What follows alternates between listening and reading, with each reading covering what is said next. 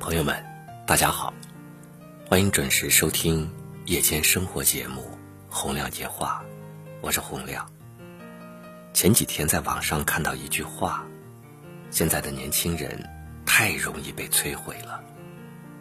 到百度上去搜索关键词“毁掉的年轻人”，可以看到，他们有的毁于花呗，有的毁于混日子，而有的。毁于仪式感，等等。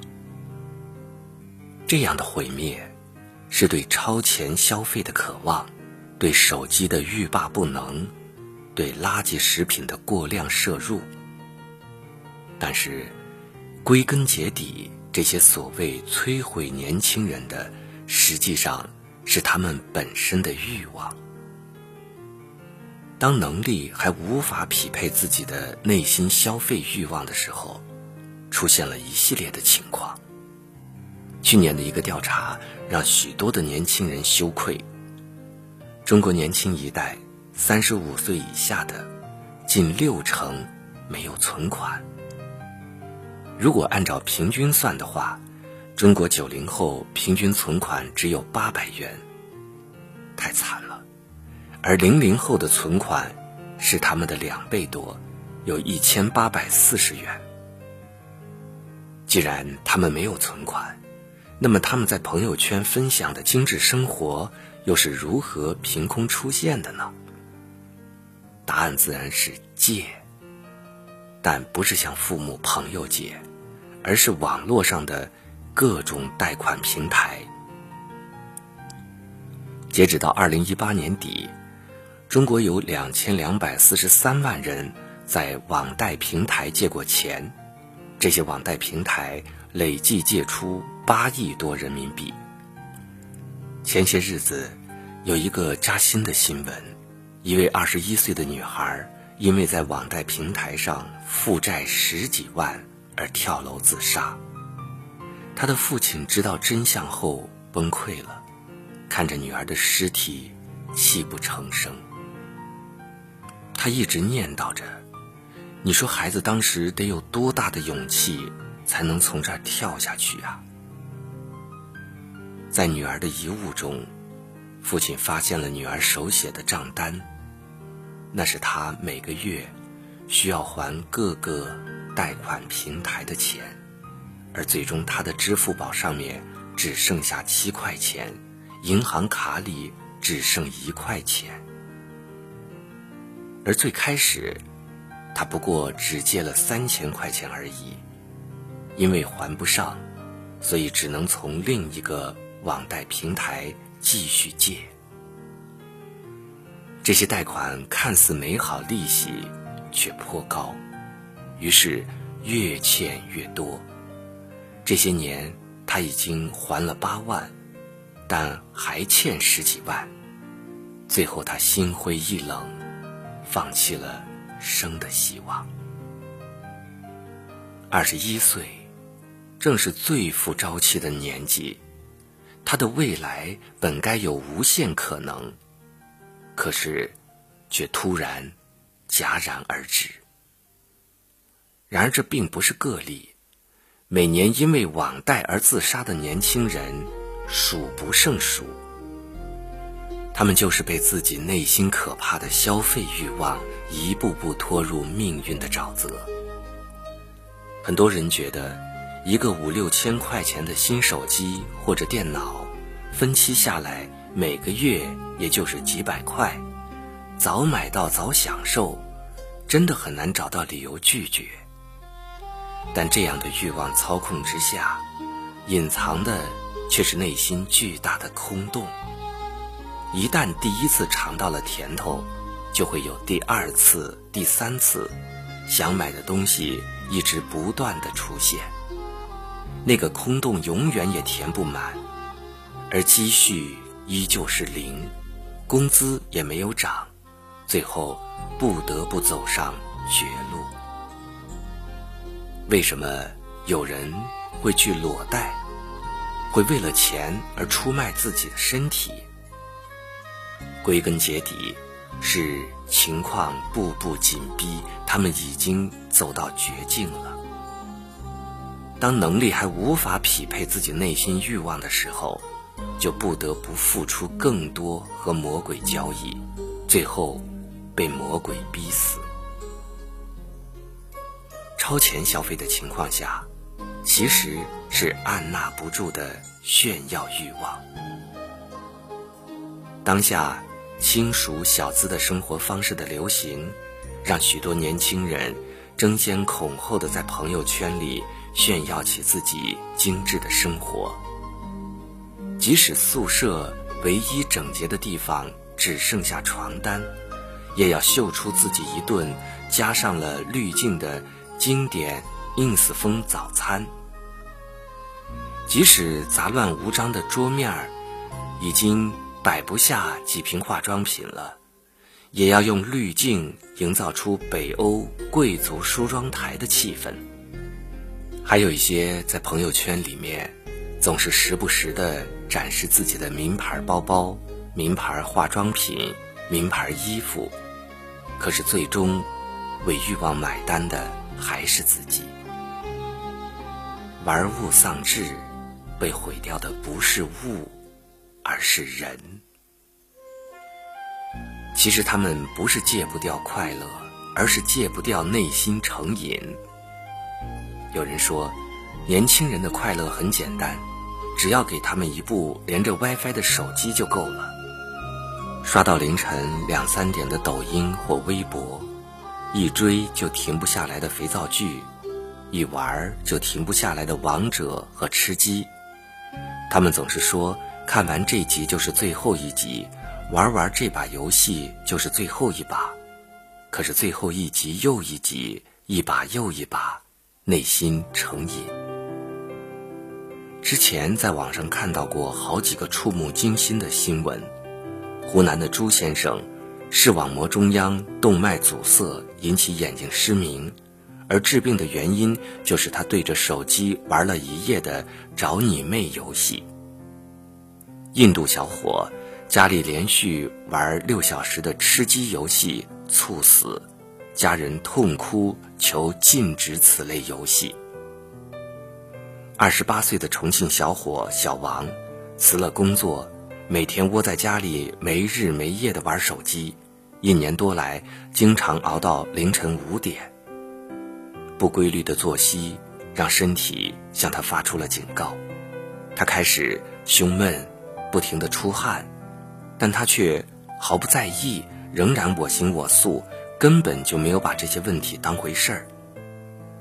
代价很快就到来了，突发的心肌梗死，差点要了他的命。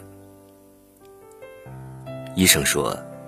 这样恐怖的病情，以前只会发生在四十五岁以上的中老年人群当中，可是最近几年，心肌梗死的发病却越来越趋向年轻化，这与人们长期沉迷手机、不规律的作息是息息相关的。在中国，每年熬夜猝死的人有五十五万，其中百分之九十以上都是年轻人。很多时候，我们总是说，熬夜加班会猝死，可是现实的情况是，根据大数据显示，这些人大部分根本不是因为工作熬夜，而是因为玩手机、玩游戏，内心成瘾，欲罢不能的一晚又一晚的熬着最长的夜，熬着最长的夜，敷着最贵的面膜，熬夜打着游戏。不忘点个宵夜，凌晨三点转发遥远城市有人猝死的新闻，可是却不知道自己也在危险的边缘。这是很多人的生存现状。依恋心理有这样一句话：趣味不分高低贵贱，但一定有消耗和补充型两种。刷手机、玩游戏这样的趣味。被称作消耗性趣味，它所能带来的乐趣方便快捷，但却可能仅仅持续一瞬，就像一个罐头，开盖之后快速吃完，就什么都没有了。偶尔玩玩可以，但是不懂得控制自己的欲望，把零食变成了主餐，就是消耗自己的健康，整个人坠入在这样的快乐里面。而补充型趣味，有时可能只是你身边的一些小事，比如坚持晨跑，又比如读完一整本书，一个学习计划。当你去做这些事的时候，你会逐渐发现其中蕴含的乐趣，而且探索的越深，他们反馈给你的乐趣也就越多，就像一片可以无限撷取的海洋。这样的快乐不会消耗你，而是源源不断的给你补充养分。我们要是多做补充型的趣味。少做消耗性的趣味，那么你的人生就会越来越神清气爽。这一届的年轻人是用生命在吃。微博上有一位医生曾经分享过这样一个故事：在医院里，他总能够遇到各种各样奇葩的，因为暴饮暴食导致疾病的病人。其中一个连吃三十个糯米饼导致肠子被完全堵死的病人，令他印象深刻。他于是决定用这个病例去教导其他病人不能暴饮暴食。结果往往听到的第一个问题是：什么牌子的糯米饼这么好吃？不得不说，这一届年轻人真的是用生命在吃。你一定见到过，在有些小吃门前排起的浩浩荡荡的长龙。在网红营销和从众心理的驱使下，年轻人对奶茶和肉松面包这样的热量炸弹毫无抵抗力。还有就是，目前餐饮业的第一网红，每年小龙虾一上市，年轻人们立即趋之若鹜。推杯换盏之间，嚼上几口虾肉，畅快淋漓。但是代价也是惨痛的，肥胖成了年轻人最严重的问题。许多年轻人也发现自己逐渐增长的腰围，他们到处寻求减肥的方法和食谱，在微博和朋友圈立满 flag，不瘦二十斤就不换微信头像。然后就没有然后了。接下来的事情，他们根本不会发在朋友圈里。办公室里的零食不吃的话会坏掉。今晚要加班，明天再去健身房吧。这粥一点味儿都没有，还是喊朋友出去吃火锅吧。就这一次，明天就好好的减肥。别说减肥了，不增重就已经是谢天谢地了。然而，减肥如果成了奢望之后，肥宅快乐文化就会盛行。可乐变成了肥宅快乐水，炸鸡变成了肥宅快乐鸡，奶茶变成了肥宅快乐茶，猫变成了肥宅快乐猫。含糖量高、重油重盐，这些食物无一例外。都能够刺激着我们的味觉，令人感到舒适解压、欲罢不能。通过这些食物，习惯了压抑，年轻人能从中感受到片刻的安全与自由。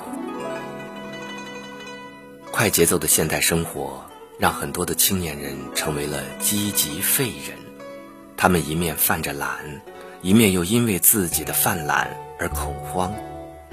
心态虽然积极向上，却是个行动上的矮子。一边说着压力过大，一边却只是毫无节制的靠着可乐、炸鸡续命，用奶茶洗涤灵魂。可是洗涤完灵魂之后，生活依然要继续。但习惯了偷懒的身体，真的就很难再振作起来了。昨天。还看到了一篇刷爆朋友圈的文章，是一个医生讲述的猝死，里面讲到了一个很震惊的概念，就是很多人看着好好的，身体也健康，为什么会猝死？但是猝死并不是血管一点点堵塞，而是你的血管突然一个火山爆发，很迅速彻底的把你的血管堵死。很多年轻人还没有送到医院就没了。死亡的时间非常非常快。那么猝死和什么有关系呢？和我们刚才所谈到的熬夜、饮食、情绪都有很大的关系。睡觉其实是让我们免疫力在恢复，但是如果你一直在熬夜，免疫力就很难得到好的修复。同样。过甜、过咸、过油腻、肥胖、压力等原因，这都是猝死的重要病因。而另外一个令人震惊的情况就是，很多严重动脉粥样硬化的老人还活得好好的，身体很健康，根本不会猝死。所以这样的情况也进而说明了，猝死真的和生活方式有很大关系。而不是年龄。很多年轻人仗着自己的身体好，作死的糟蹋自己的身体，无限制的放纵自己的欲望，可是现实最终会让你付出惨重的代价。这个世界诱惑很多，无论是消费欲、享乐欲，还是食欲，都是人类与生俱来的。欲望本身并没有错，但只要是欲望。如果不加以节制，将会吞噬一个人。我们有太多的人喜欢投下硬币就能得到饮料的自动贩卖机式的快乐，却不愿意把硬币投进积蓄罐来换取一个美好的将来。理性消费和合理规划，不要被虚荣心冲昏头脑，摒弃虚拟世界的美好。多去看看外面真实的世界，注意膳食和运动，拒绝成为自暴自弃的肥宅，克服欲望，这才是适合年轻人的朝气蓬勃的生活方式。好了，我们今天的交流就到这里，感谢大家的收听，欢迎在明天的同一时间继续关注《洪亮夜话》，明天再会。